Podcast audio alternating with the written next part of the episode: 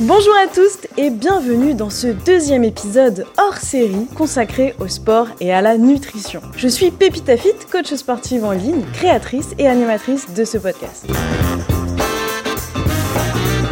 Et aujourd'hui, pour approfondir mes réflexions sur le sport et la nutrition, je reçois Ludivine, et qui est Ludinette sur Instagram, diététicienne de renom, diététicienne qualifiée pour venir nous parler de tous ces sujets. Salut Ludi, comment vas-tu? Comment te sens-tu? Hello, ça va très très bien. J'avoue que moi je dis Ludinut et je t'ai souvent entendu dire Ludinut comme une noix, mais euh, tu fais comme tu veux, c'est à ton appréciation. Oui, alors exactement.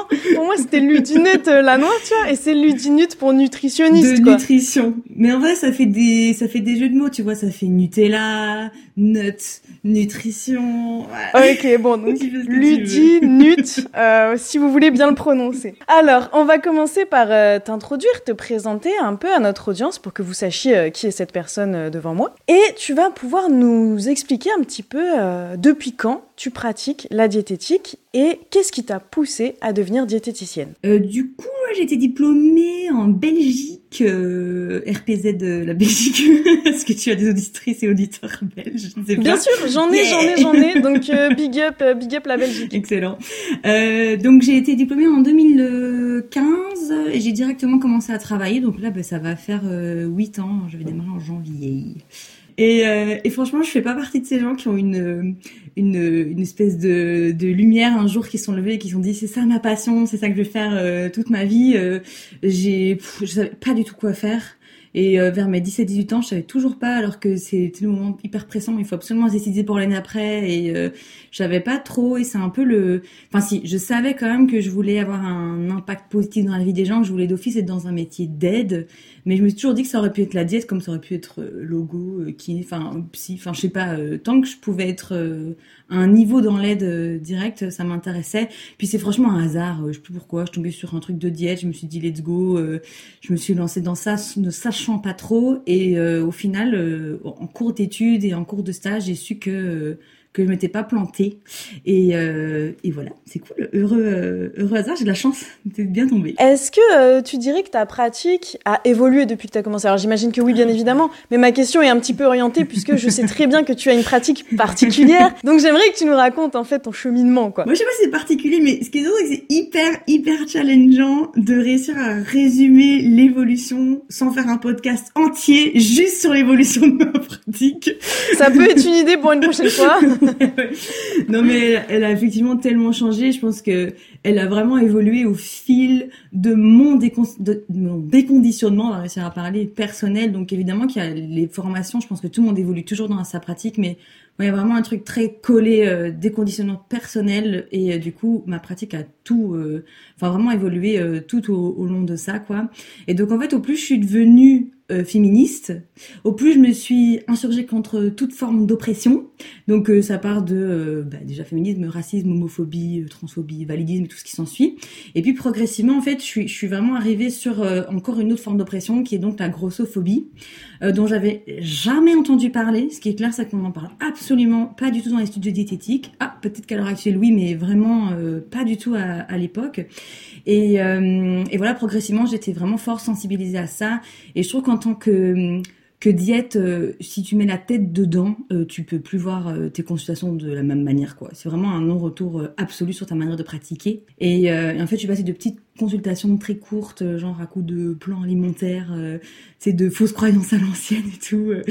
au final, à un truc, un travail vraiment plus en profondeur sur le comportement alimentaire, justement à la déconstruction des croyances limitantes et tout. Et, je trouve que ça s'applique d'ailleurs à tout type de profil, parce que je sais qu'on a pas mal parlé sport, mais je trouve surtout pour euh, même des sportifs qui font genre du 5-6 fois semaine la salle et tout, on peut pas en fait juste euh, parler de riz brocoli et de protéines quoi. Euh, vraiment c'est un domaine extrêmement vague et, et voilà je me, forme de plus en plus là-dedans. Après moi j'essaie de trouver le juste milieu à l'heure actuelle parce qu'il y a vraiment deux teams mais vraiment c'est presque la guerre sur les réseaux. Donc je sais pas si les gens réalisent ça quand on suit pas beaucoup de comptes.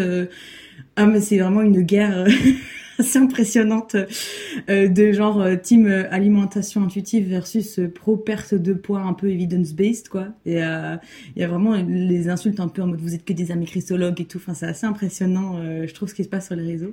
Et moi je trouve que l'un comme l'autre aurait beaucoup plus de points communs s'ils prenaient le temps justement de vraiment s'écouter et aller à l'encontre de ce que l'autre a à dire parce que perso j'ai étudié les deux approches.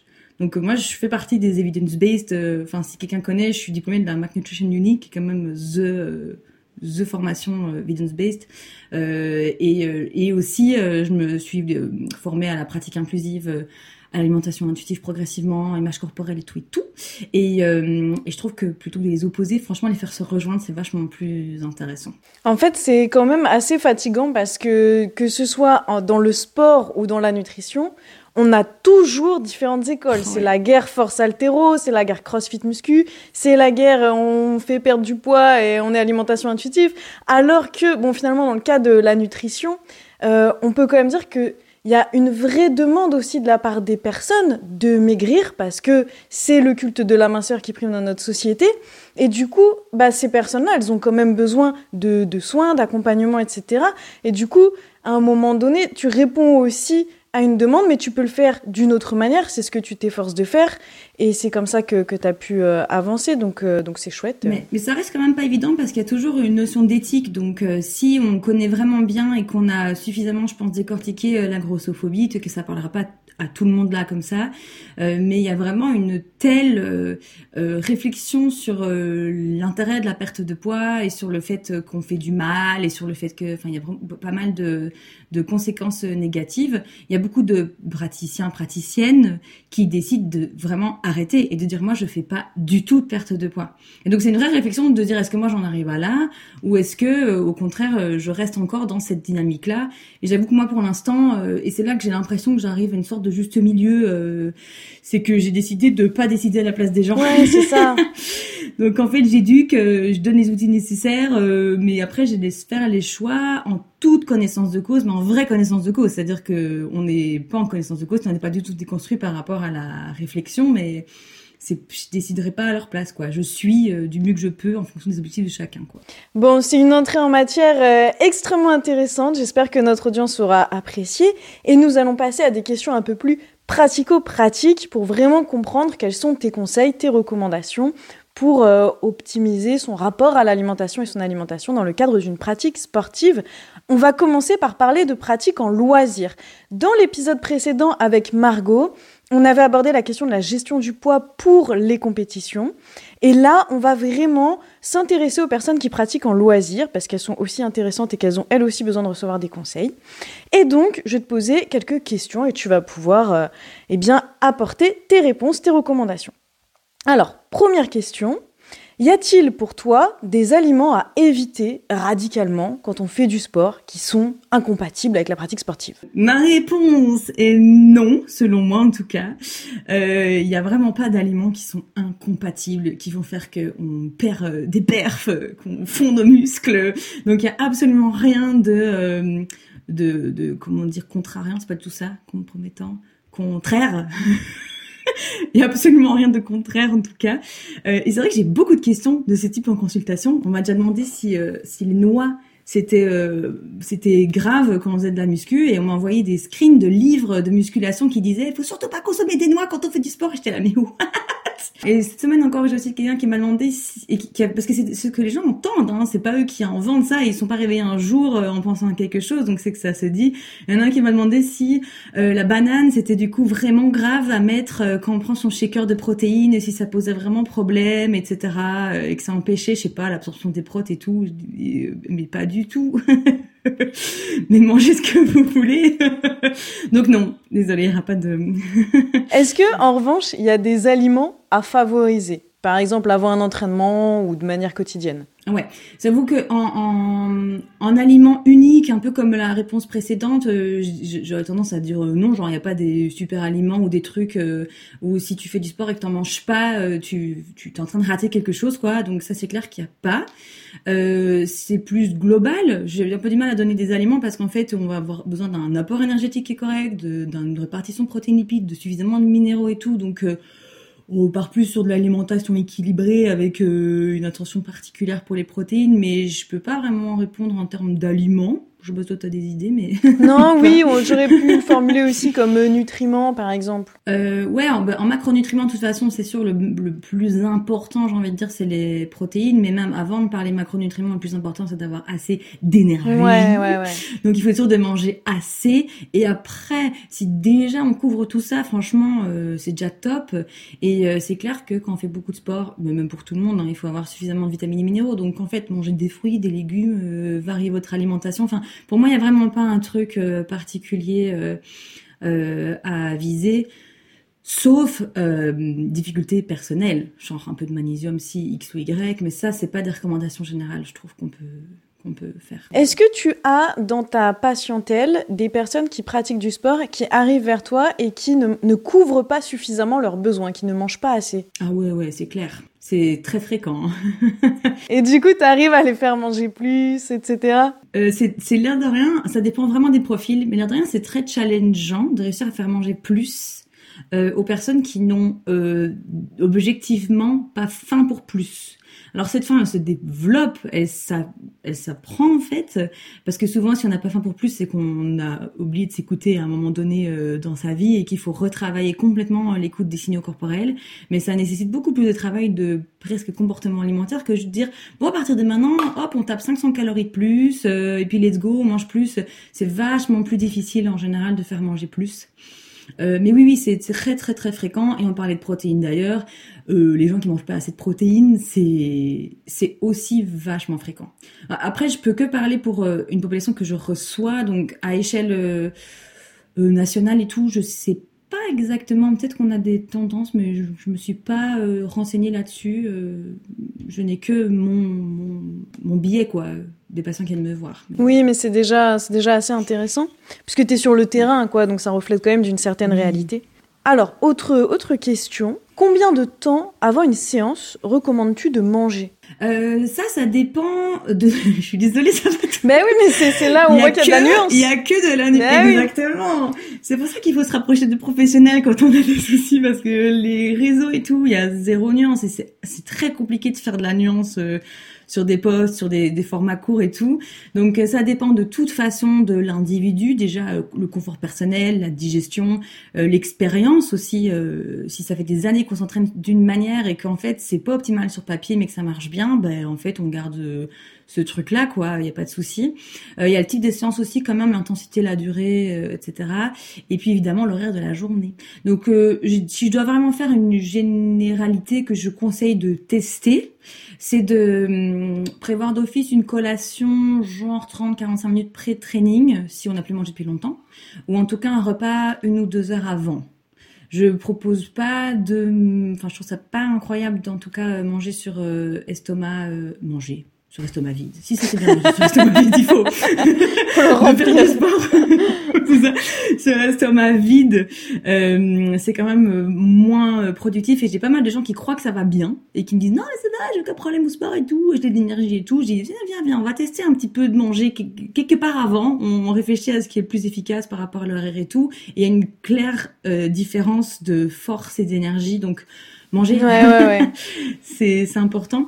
Et toujours évidemment euh, des trucs euh, faciles à digérer, qui sont potentiellement riches en glucides et protéines, histoire que ça ait un peu euh, que ça se maintienne bien pendant la, les séances, quoi. Si c'est vraiment des longues séances, il faut pas faire juste un petit, une petite clémentine. Quoi. Ouais, d'accord. Si tu veux que je sois plus précise, je non, c'est c'est parfait. Je déjà pas mal niveau. Oui, c'est très bien. Puis ça renvoie à un post que j'avais fait sur Instagram. C'est un conseil sous côté pour progresser à l'entraînement avant de se complémenter, avant de réfléchir à ceci, cela. C'est de manger.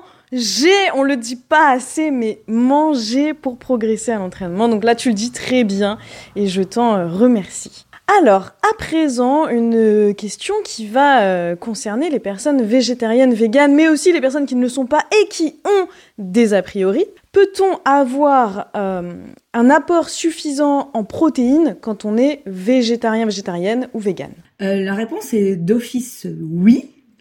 Mais ça nécessite, je trouve, une attention plus importante que quand on est omnivore. Bien que, comme on l'a dit plus tôt, euh, j'ai plein d'omnivores qui mangent pas assez de protéines, donc en fait, voilà, ça dépend d'où on part. Il y a peut-être plein de gens qui vont devoir faire très attention, même en étant omnivore.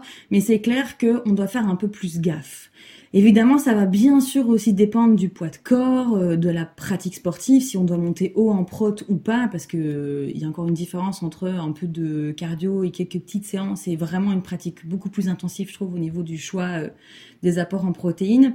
Donc ça dépend beaucoup, et mais c'est tout à fait possible. Hein. J'ai plein de plein de végétariens qui sont et végétariennes qui sont qui sont sportifs, qui font de la force, qui ont des muscles et tout. Donc c'est très probable. Vegan, franchement, c'est plus complexe. Hein. En vrai, il faut être honnête, c'est plus difficile.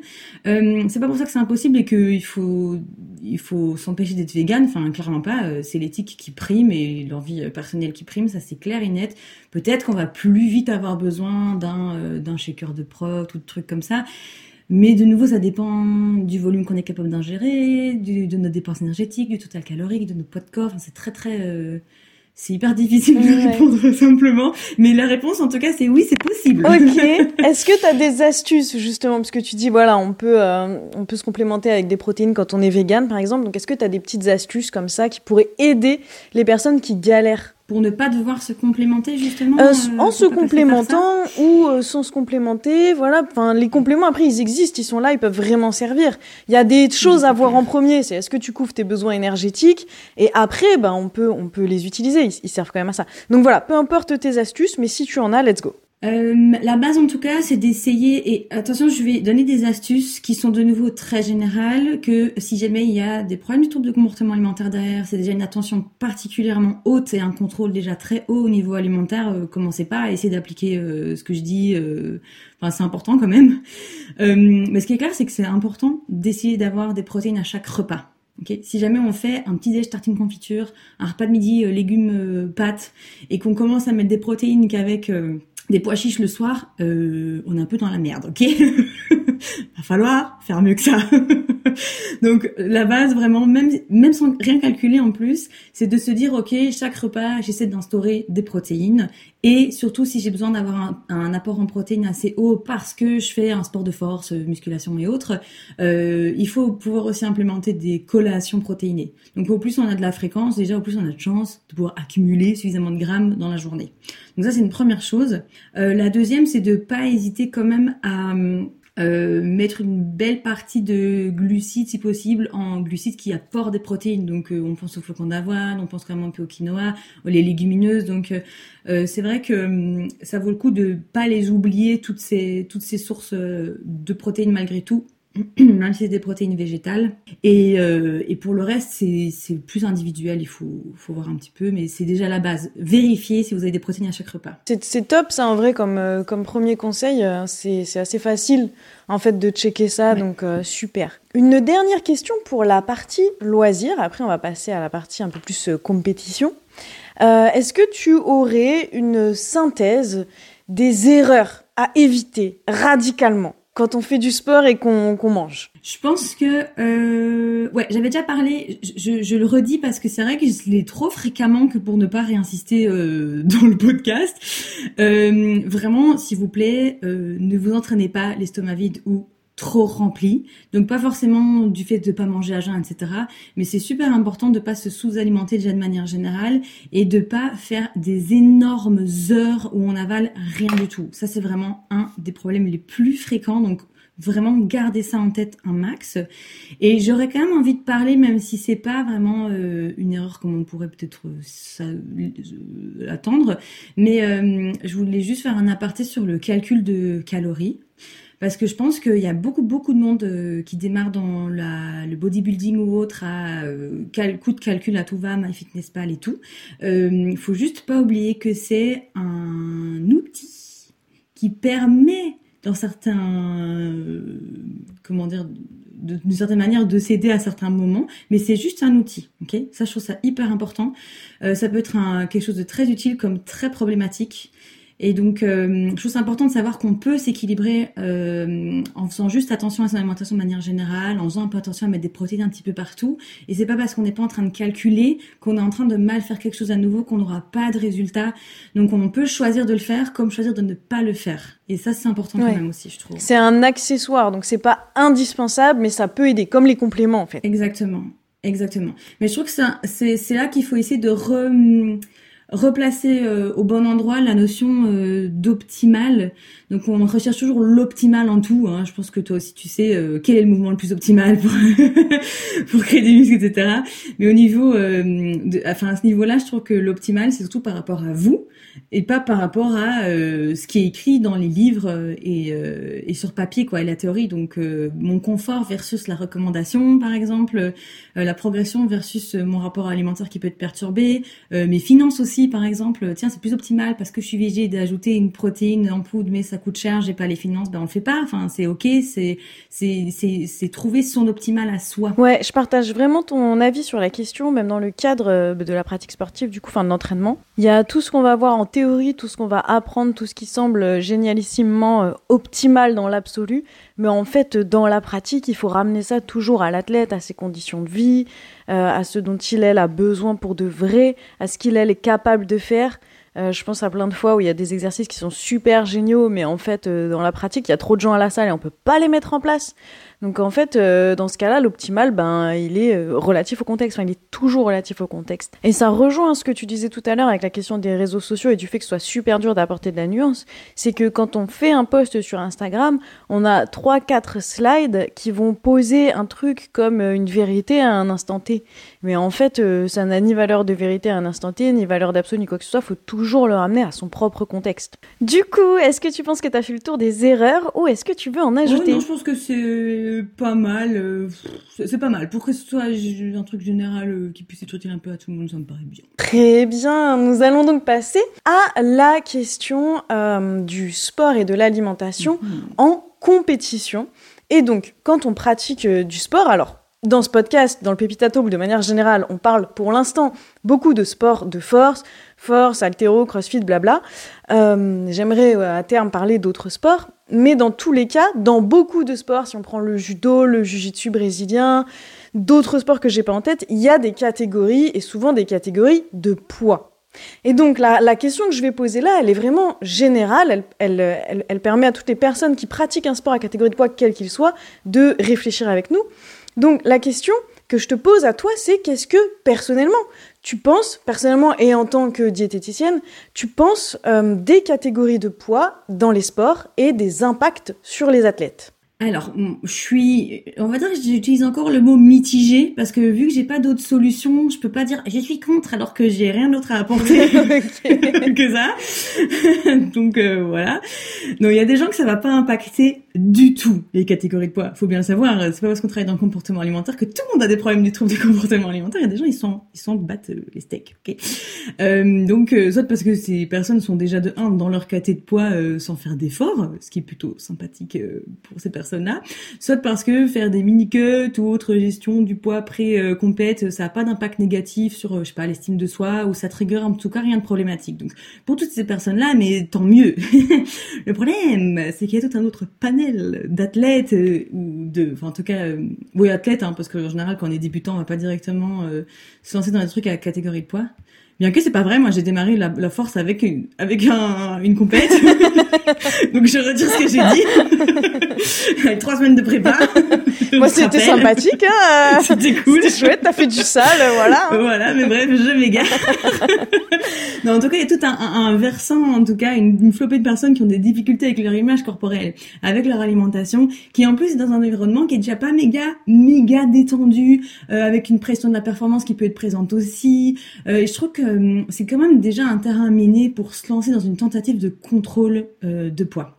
Et je trouve que heureusement on en parle, enfin j'ai l'impression en tout cas de plus en plus avec les années euh, des troubles du comportement alimentaire dans le sport, etc. Donc c'est pas quelque chose qui est complètement tu non plus, mais bon voilà, je trouve qu'il faut, euh, faut quand même savoir qu'il y a beaucoup de gens qui, qui, qui le mettent pas en évidence, quoi, euh, euh ou qui les prennent même pas en compte dans leur prise en charge avec euh, leur coaché ou patient. Donc c'est vraiment important d'en parler.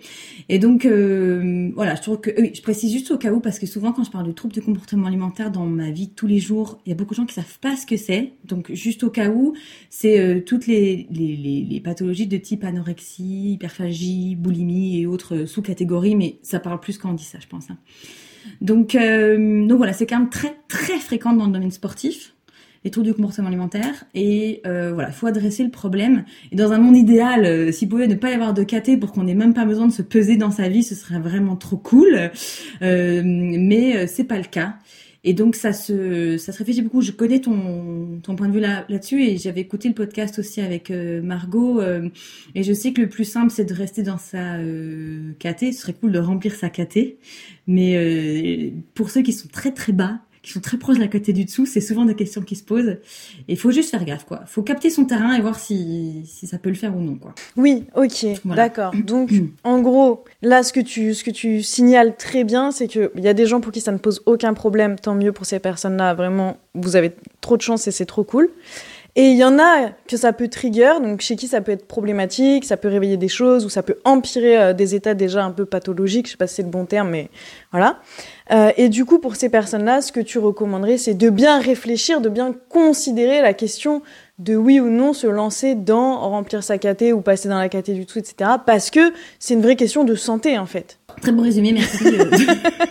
Tu, tu, parles, beaucoup mieux que moi. non, pas du tout. Pas du tout, mais c'est important, les, les, petites synthèses comme ça pendant le podcast pour que les gens suivent bien, t'as vu Dites-nous, euh, chers auditeurs, euh, si vous aimez bien les petites synthèses comme ça.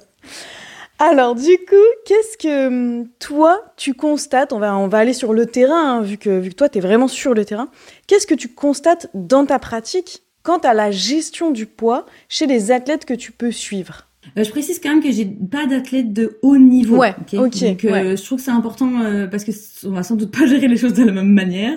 Donc j'ai pas mal de pratiquants, pratiquantes plaisir ou débutants, débutantes en power, donc qui a quand même des compétitions et tout, mais souvent c'est genre les premières. Enfin, je suis pas du tout dans, dans des athlètes de haut niveau, ce qui fait qu'on est d'office plus souple donc c'est cool parce que je peux me permettre d'être vachement plus euh, flexible par rapport à ça.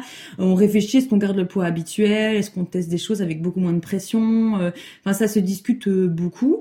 Et puis en plus je fais déjà, moi je fais déjà quand même particulièrement attention à ça justement. Donc chez mes patients en général ça se passe bien.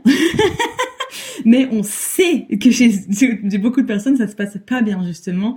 Euh, et que ça peut aggraver euh, de toute façon. Si à tout hasard une alimentation troublée initialement, ça peut aggraver. S'il y a une dysmorphophobie, un trouble de l'image corporelle ou des choses comme ça, ça peut aussi aggraver. Enfin, c'est ça peut être hyper euh, trigger quoi. C'est pas évident de de devoir euh, changer de, de, poids, surtout si c'est absolument pas son poids de forme et qu'on a tendance à être beaucoup plus haut, quoi. Donc voilà, je sais pas trop si je sais pas exactement ce que tu attendais comme réponse. Si si, non mais j'attendais ta réponse. Qu'est-ce qu'elle aimerait euh, Ta réponse, ça se passe bien parce que tu fais du bon taf. Euh, ouais, non mais évidemment que chez moi, il y a, enfin chez moi, il y a personne, c'est pas vrai, on peut pas dire ça, mais je pousse pas les gens à faire des trucs qui sont risqués pour leur santé mentale, donc ouais. j'ai pas des gros retours de bâton. Mais tu vois, c'est hyper important que tu le dises parce que euh, à titre personnel, l'année dernière, j'ai fait appel à un euh, diététicien parce que j'avais vu euh, une personne connue dans le monde du, de la muscu, du fitness sur Instagram, mais très très sportive, la meuf. Je l'avais vu travailler avec lui, je m'étais dit ça peut être cool. Euh, moi qui vais faire une compétition de bench, me qualifier pour les France, faire les franches, les France, de euh, de bosser avec lui pour essayer de, de gérer mon poids, d'avoir plus d'énergie, etc. Bon, sauf que moi j'ai une histoire avec les TCA, blabla. Et du coup, je lui ai dit ça, tu vois, je lui ai dit, écoute, voilà, moi, je vais passer dans des catégories de poids, là, faut que je réfléchisse à la question. J'ai des TCA, frérot, qu'est-ce qu'on fait? Il a fait de la merde, hein. Il a fait de la grosse merde. C'était tragique, c'était dramatique. Ça a ruiné encore plus euh, mon, mental, euh, mon tout ça. Et du coup, tu vois, il faut bien que les gens aient conscience qu'il y a des professionnels qui sont catastrophiques, mais qu'il y en a avec qui ça peut bien se passer. Il y en a qui font bien leur travail, il y en a qui sont, euh, comment on dit, éduqués sur ces questions-là. Et donc, voilà. J'en profite pour rebondir euh, si jamais il y a des coachs qui nous écoutent ou tout autre euh, praticien de santé ou diététicien diététicienne, euh, faites bien attention parce que on a souvent l'impression que parce que la personne vient pas en disant bonjour, je suis anorexique, euh, on a l'impression qu'on travaille pas avec des TCA, mais on travaille avec des TCA, ok? Euh, Sans sans que ce soit forcément avéré, sans que la personne ne s'en rende même compte, c'est hyper important. On peut pas dire non non mais moi je suis pas formé TCA, je travaille pas avec des TCA, donc voilà le comportement alimentaire c'est pas ma cam. Ok, mais en fait c'est pas possible, t'as des êtres humains en face de toi et c'est sûr que même si là, il y a un coach qui écoute, il a l'impression qu'il a jamais eu personne avec des troubles du comportement alimentaire dans sa carrière, c'est sûr que oui. C'est sûr que oui, et peut-être qu'on est passé à côté. Je le dis parce que moi, je sais que je suis passée à côté euh, dans, dans le passé, et c'est vraiment important, même si on compte pas se, se lancer dans l'aide au TCA, de peut-être même faire une petite formation juste pour apprendre à détecter, pour être euh, voilà, de, de, faire attention à ça parce que c'est très fréquent quand même. Hein. Très bien, le message est bien passé. Maintenant, euh, venons-en à la question de comment gérer son poids en compétition en faisant autrement que un processus euh, de water cut, enfin de waterload, water cut, euh, sauna, etc. Donc, pour rappel, avec Margot dans l'épisode précédent, on a justement abordé les différents protocoles pour gérer son poids. Et on a laissé de côté l'option euh, établir un déficit calorique en fait. Parce que bah, ça c'est plutôt ta spécialité, en tous les cas c'est plutôt ce que tu pratiques, et donc ce dont tu vas pouvoir nous parler maintenant. Donc toi, avec les athlètes que tu suis, tu pratiques plutôt des déficits longs ou courts, c'est-à-dire plutôt doux sur le long terme ou plutôt court agressif. Voilà, si tu peux nous détailler un petit peu. Pour moi les deux sont possibles en fait, euh, et peuvent se mettre en place en fonction de la situation, des objectifs et de la personne. Il n'y a jamais une réponse simple. Surtout que je précise quand même que, euh, exactement comme on disait plus tôt, euh, d'abord, toujours se poser la question, quel est l'intérêt de rentrer dans une caté euh, du dessous? Est-ce que ça apporte plus de positif que de négatif? Est-ce que c'est mieux de remplir ma caté? Est-ce que, est-ce que, est-ce que, est-ce que ça me met trop dans une zone d'inconfort? Enfin, c'est vraiment des questions hyper importantes à se poser avant. Et puis, en fonction des décisions de la personne, on va suivre et donc réfléchir à si oui ou non on fait un déficit. Ok? Donc pour moi, donc comme je disais, les deux sont possibles. Euh, c'est euh, comment dire un l'avantage d'un déficit en tout cas important, c'est qu'on reste moins longtemps en déficit. Faut pas minimiser ça. Rester en déficit, même s'il est doux, c'est euh, chiant. c'est pas évident sur du long terme.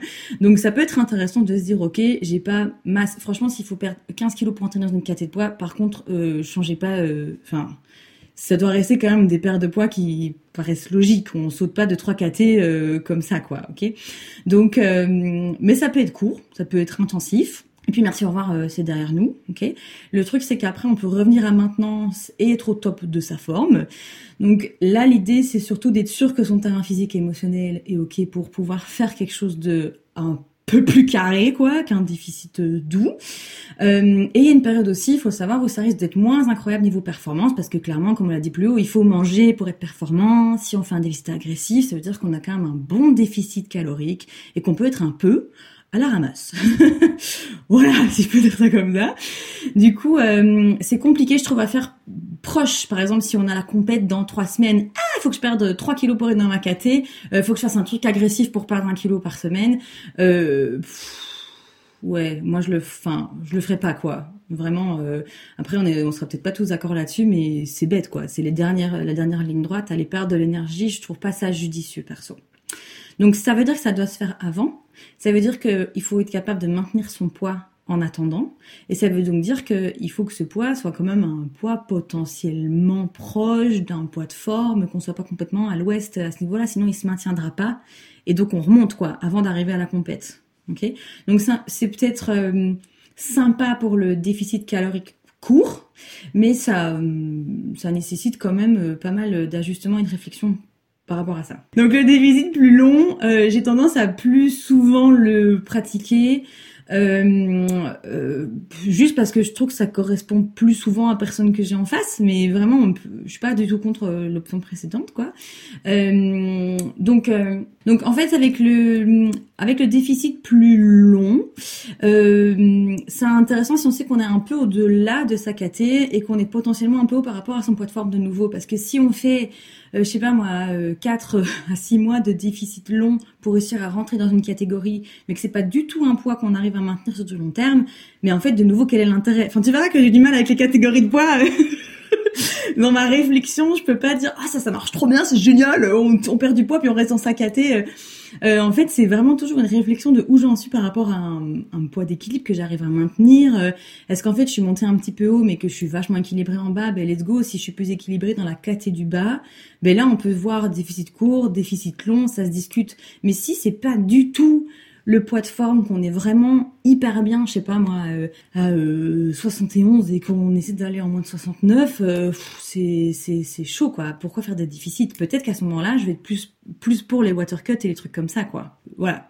Donc le désavantage aussi, c'est qu'on est un peu en deçà de ses besoins pendant un bon moment, donc ça peut ne pas être hyper optimal. Maintenant euh, il y a moyen quand même de garder ses perfs et tout, je trouve, avec un déficit justement très long. Donc euh, ça, ça se négocie quoi. Mais ce qui est clair en tout cas, euh, pour encore rajouter une petite conclusion, c'est que faut pas oublier que le déficit, du coup, c'est une gestion du taux de graisse. Donc ça voudrait dire qu'on va, va faire un déficit, se casser la tête à faire un déficit, c'est pour avoir un poids qui est plus bas et qu'à un moment donné, on n'en parle plus. Enfin, c'est un peu ça l'objectif. On va faire un déficit avant chaque euh, compétition, quoi. Donc, euh, si vraiment il faut à chaque fois être en déficit, restez dans la KT, franchement. Si on est très au-dessus et que ça nécessite des petits ajustements de perte, euh, pourquoi pas.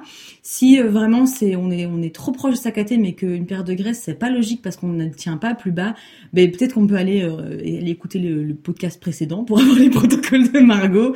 Enfin voilà, c'est. Ok, ouais. On va passer à la dernière question pour la question des compétitions. Euh, est-ce que tu as une recommandation euh, pour réussir son déficit sans perdre trop d'énergie? Ouais.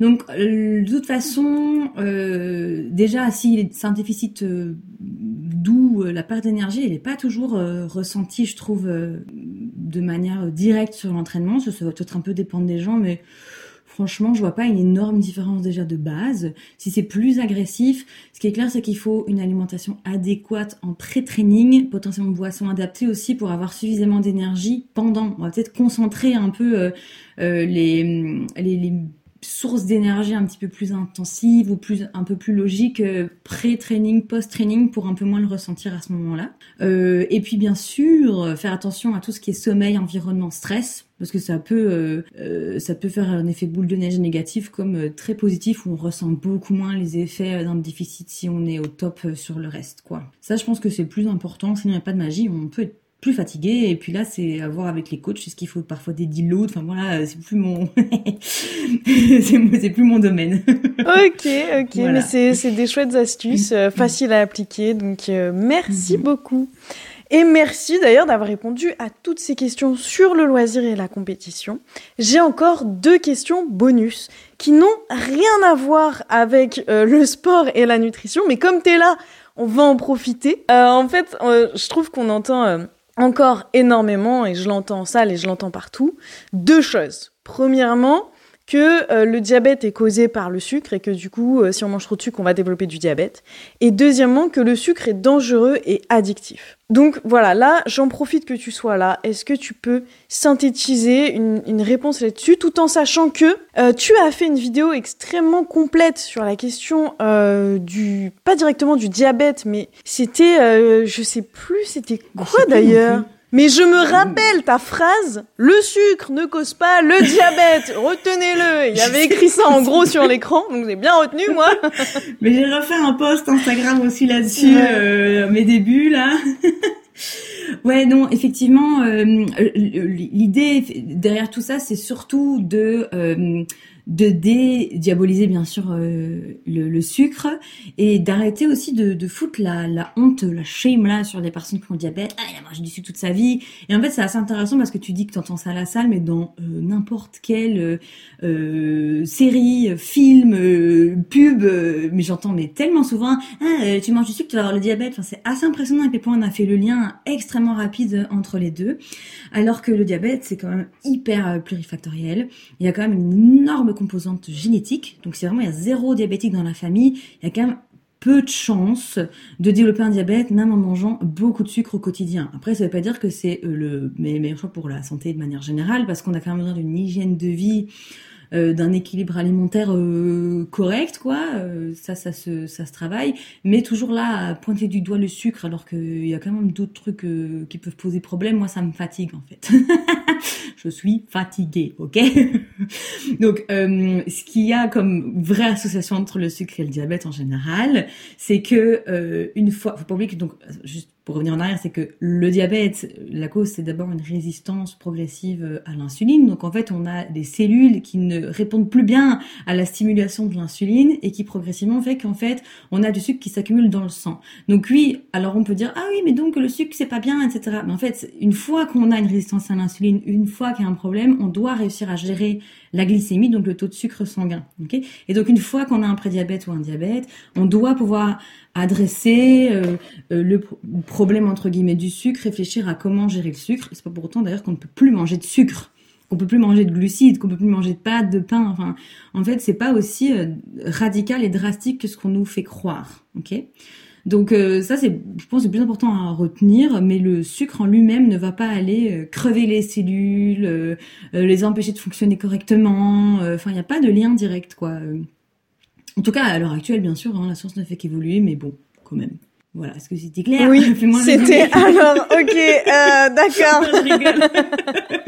non, c'est non, en gros, en gros, si en vrai t'as vu, je vais te le faire le résumé, t'inquiète pas. En gros, ce qu'il faut retenir, c'est que le diabète c'est plurifactoriel, qui est un gros facteur génétique. Donc le sucre directement ne cause pas le diabète. Euh, voilà, il n'y a pas de rapport euh, de causalité directe entre les deux. En revanche, une fois qu'on est avéré être une personne diabétique, alors il faut gérer le sucre, mais on peut quand même en manger. J'ai résumé, t'as vu? Tout à fait. Alors du coup, ceci étant bien résumé, est-ce que tu peux nous faire un petit topo sur euh, le caractère euh, addictif du sucre ou non? Oui, tout à fait. Donc le sucre est très dangereux. Arrêtez tout, posez votre sneakers.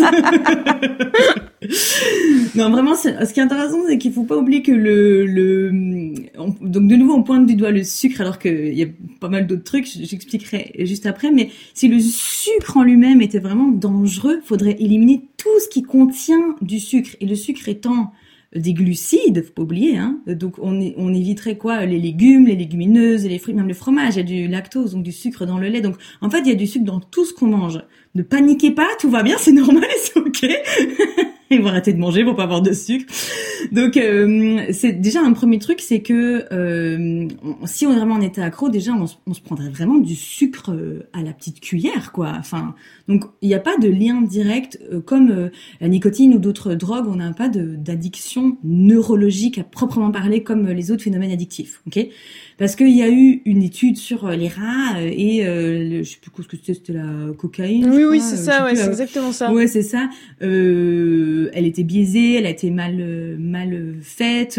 on a jumpé sur des conclusions. C'est que des rats, ok On n'est pas les mêmes. donc souvent on a des des comment dire des pistes avec des rongeurs qui se révèlent pas du tout euh, pareil au niveau humain et au niveau humain on n'a rien démontré. Donc ça c'est juste un premier truc niveau euh, addiction euh, et du coup, on a vite fait, je trouve, de trouver un vilain méchant de manière générale pour accuser un peu de, tous nos maux, mais ça rend pas donc accro à proprement parler, ça juste, ça active une zone quand même de récompense et de bien-être contrairement à un concombre cru quoi euh, on va ah c'est pas chic là moi tu m'as pas fait envie là. non voilà ça ça active moins la zone de récompense mais il faut plus travailler sur la régulation émotionnelle. Donc euh, je vais rechercher un réconfort avec l'alimentation euh, ou une restriction cognitive. Je m'empêche autant de manger des choses et du coup quand j'en ai devant moi je pète un câble. Donc c'est plus sur ces niveaux là qu'on va travailler que de faire une cure euh, détox de sucre à coup de jus de légumes. Ça n'a pas d'intérêt. Ça vraiment ça sert à rien vu que c'est pas, il euh, n'y euh, a pas besoin de sevrage quoi. Donc euh, voilà, ça c'est plus important je trouve. Après, c'est vrai que et on, je suis sûre que si je le dis pas, on fera des commentaires les pros des connaissances scientifiques. Dans les produits industriels, on retrouve quand même le Bliss Point. Je sais pas si il est très connu. c'est le point de félicité. Donc c'est un mélange parfait entre gras, sel et sucre qui optimise le plaisir gustatif. Mais on peut le faire soi-même euh, dans ses repas. C'est pas un truc euh, chimique. Euh, c'est juste qu'il y a un bon mélange qu'on kiffe particulièrement bien et les industriels connaissent ça et font des super mélanges qu'on kiffe particulièrement bien. Où on a du mal à s'arrêter et on a envie de recommencer à manger. Donc ça c'est juste important à savoir. mais ça n'enlève rien au travail sur la régulation émotionnelle, la restriction cognitive et tout à faire à côté pour être vachement plus apaisé par rapport à tout ça. Ok, super. Merci beaucoup pour, euh, pour ces réponses super euh, détaillées et synthétiques en même temps. Et euh, voilà, du coup, ce, ce podcast touche à sa fin. On a quand même bien fait le tour de pas mal de questions. J'espère que, euh, chers auditeurs, il vous aura intéressé et plu. N'hésitez pas à retrouver Ludivine sur son Instagram Ludinut ou Ludinut à votre guise pour la prononciation. Euh, donc n'hésitez surtout pas. Et aussi, elle pratique à Toulouse. C'est ça, hein? Euh, Oui, tout à fait. Oui, je fais des consultations à Toulouse et bien sûr de la téléconsultation. Donc, si euh, où que vous soyez, euh, vous êtes les bienvenus. Voilà, donc n'hésitez pas si vous voulez vous faire encadrer par une excellente professionnelle qui saura gérer, euh, vous gérer et vous vous accompagner. N'hésitez pas à la contacter. Par ailleurs, Ludivine est aussi une créatrice de contenu sur YouTube avec Amélie et qui est Niwell sur Instagram et elles ont toutes les deux une chaîne YouTube, la Strong Woman Factory et je vais te laisser en toucher deux mots. Ah oui, c'est vrai que j'avais pas, j'avais oublié que j'allais pouvoir faire la promo. non mais vas-y, genre ouais, on fait des vidéos, c'est cool. Enfin, vas-y tranquille. Ouais, non, c'est cool. Donc on fait des vidéos pas que nutrition, muscu et tout, mais euh, euh, réflexion de manière générale. Genre là, il y a une récente sur les poils. Euh, donc on, on, parle des conditionnements, on parle de plein de trucs. Donc franchement, venez nous rejoindre. Euh, on s'amuse bien. Voilà, tous les liens seront en description euh, de ce podcast. Quant à vous, chers auditeurs, eh bien, je vous invite à vous abonner à mon podcast si ce n'est pas déjà fait, mais aussi à lui mettre 5 étoiles sur la plateforme sur laquelle vous l'écoutez si vous savez le faire, ainsi qu'à le partager, car c'est ça qui lui donne de la force et le propage partout autour de vous. Si jamais vous en avez l'envie, les moyens, la possibilité, je vous invite aussi évidemment à contribuer sur mon Tipeee. Ça m'aide beaucoup et notamment là, vraiment, je vais investir dans un nouveau micro parce que c'est plus possible. Mon micro actuel qui s'est fait bouffer, je vous le rappelle, par le chat de la mère de ma pote. Voilà, euh, sur ce, je vous dis à très bientôt pour de nouveaux épisodes riches en rebondissements et en invité de qualité. Ciao